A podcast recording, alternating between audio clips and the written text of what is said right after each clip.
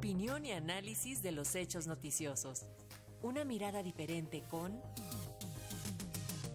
Roberto Fuentes Vivar.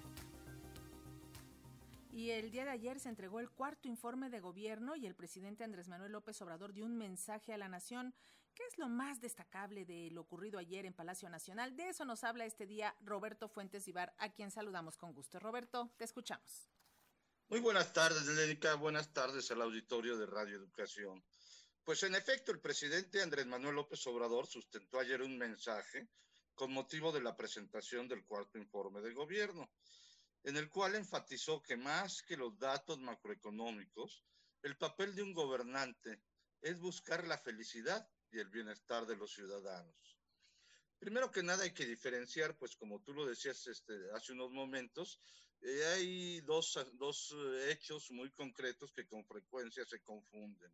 El de ayer fue un mensaje y también fue el informe que te presentó ante el secretario, de, que presentó el secretario de Gobernación, Adán Augusto López, ante el Poder Legislativo para que posteriormente se realicen las glosas correspondientes eh, con los diversos secretarios de Estado. Pues en el evento de ayer, en el mensaje, lo que se vio, como él mismo lo dijo, fue a un presidente sereno, con mayor aplomo y con mayor seguridad y ahí privilegió lo que llamó la odisea de la cuarta transformación, en la cual se ha tenido que luchar contra viento y marea para buscar el bienestar de los mexicanos.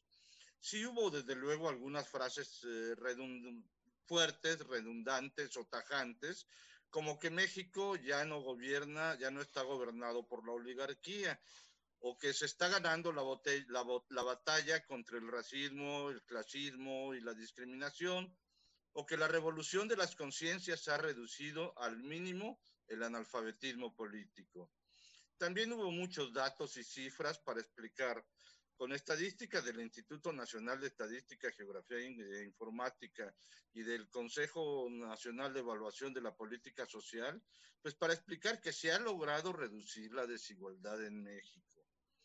Un dato curioso es que las dos grandes obras que se construyeron en el periodo del informe, la refinería de Dos Bocas y el Aeropuerto Internacional Felipe Ángeles, apenas merecieron una mención y siempre dentro de un contexto.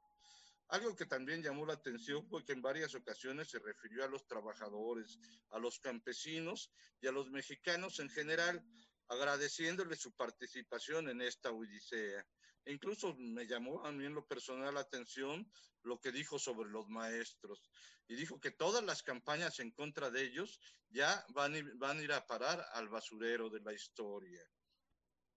Concretamente mencionó en 14 ocasiones la palabra pueblo en su discurso que duró menos de una hora lo que da una idea de que precisamente su mensaje estuvo dirigido a las grandes bases sociales, a las que, re, re, repito, reivindicó en varias ocasiones. En síntesis, fue un mensaje austero, incluso en el, hasta en el escenario, pero también fue mesurado, pero eso sí, con datos y cifras que demuestran que el cambio que propuso va saliendo adelante sin necesidad de hacer caso a los datos macroeconómicos, sino atendiendo a quienes menos tienen. También fue un discurso casi sin confrontaciones, pues solo mencionó por su nombre a un oscuro personaje que ahora está más cuestionado que nunca por la difusión de la serie de Netflix sobre Florence Cassés e Israel Vallarta. Ya no hay personas como García Luna, dijo. Y también en otra ocasión se refirió a los medios que actúan al servicio de los opositores. Curiosamente, si se analizan las portadas de, más de una veintena de medios mal llamados nacionales, puede observarse que para la, la mayoría de ellos ni el mensaje ni el informe existieron. Algunos solo reproducen en sus primeras planas algunas menciones sobre la Guardia Nacional y otros incluso señalan que se basó, que basó su informe en otros datos. Parece ser que para la mayoría de los medios no existen los derechos de las audiencias, que esta semana la Suprema Corte reivindicó al suprimir la ley Televisa 2. Desde luego, este hecho, que los medios vivan en un país diferente al del presidente, da una idea muy concreta de la polarización que existe en nuestro país. pero esa polarización no es nueva. Enrique Peña Nieto, en su cuarto informe, ante la polarización ya manifiesta, decidió cambiar el protocolo y se reunió más con, jóvenes en un supuesto diálogo. Felipe Calderón, por su parte, en su cuarto informe, hablaba de que era injusto e irresponsable que las diferencias, por legítimas que fueran, se convirtieran en un freno para el progreso del país. Y Vicente Fox incluso fue interrumpido en 12 ocasiones por los legisladores, por lo que a partir del año siguiente se suprimió el protocolo de que el mandatario acudiera al Congreso a presentar el informe físicamente. Lo cierto es que el acto en el acto de ayer, el, el presidente López Obrador, pues prácticamente fue un evento de convicción y consolidación de la cuarta transformación, con un mensaje claro de que importa más el bienestar que la economía y de que sí, aunque muchos no lo quieran ver así, hay un cambio de modelo. Lamentablemente para la mayoría de los medios privados, ese evento no existió.